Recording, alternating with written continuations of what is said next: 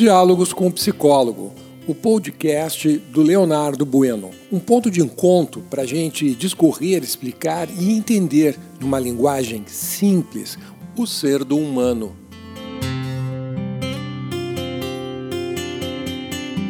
Bom dia, eu sou o teu psicólogo Leonardo Bueno. Estamos nesta manhã de segunda-feira, dia 23 de agosto de 2021, e hoje vamos falar sobre uma atitude que é típica do ser humano, o reclamar.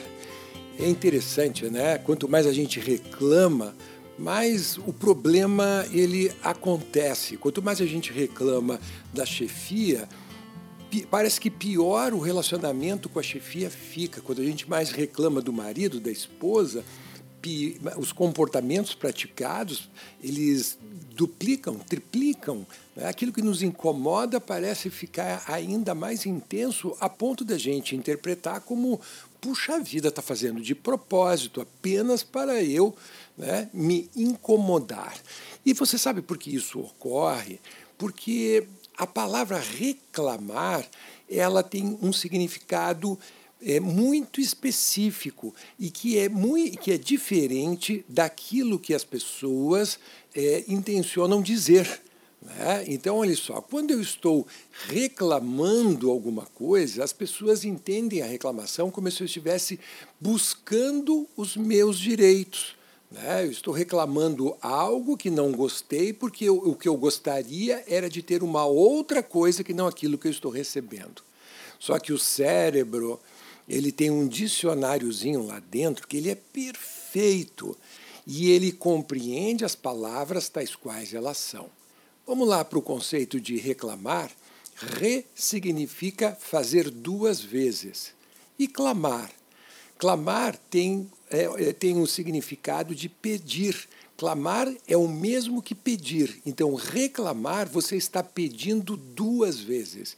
E por estar pedindo duas vezes, você está, você está pedindo com muita força, com muita intensidade. E aí que está o problema. O cérebro lhe compreende que você que ele está recebendo uma ordem. Qual é a ordem? Se você está reclamando da vida financeira, você está pedindo para que isso piore duas vezes. E o teu cérebro vai te sabotar sempre que você tentar investir ou crescer financeiramente. Se você reclama do seu relacionamento afetivo, você está pedindo duas vezes para o cérebro e com muita intensidade para que o seu relacionamento piore ainda mais. Se você não tem o relacionamento que desejaria ter, porque está solteiro, enfim, solteira, e você reclama disso da vida, o que, que você está reclamando para a vida? Que a vida deve, de alguma maneira, o universo deve, de alguma maneira, te deixar né, solteiro, solteira, curtindo uma fossa ou mesmo uma grande dor de cotovelo. Né? É, emocionalmente, você se sentir vazio, não contemplado. Por isso que é muito importante a gente prestar atenção naquilo que a gente fala. Talvez, ao invés de reclamar, talvez a gente pudesse agradecer, agradecer tudo que está acontecendo. Que bom que a minha vida financeira está assim como ela está.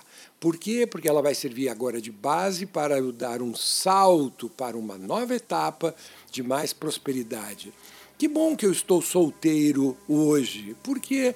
Porque eu posso fazer todo um planejamento muito bem feito para escolher de forma correta, adequada, uma companheira para mim.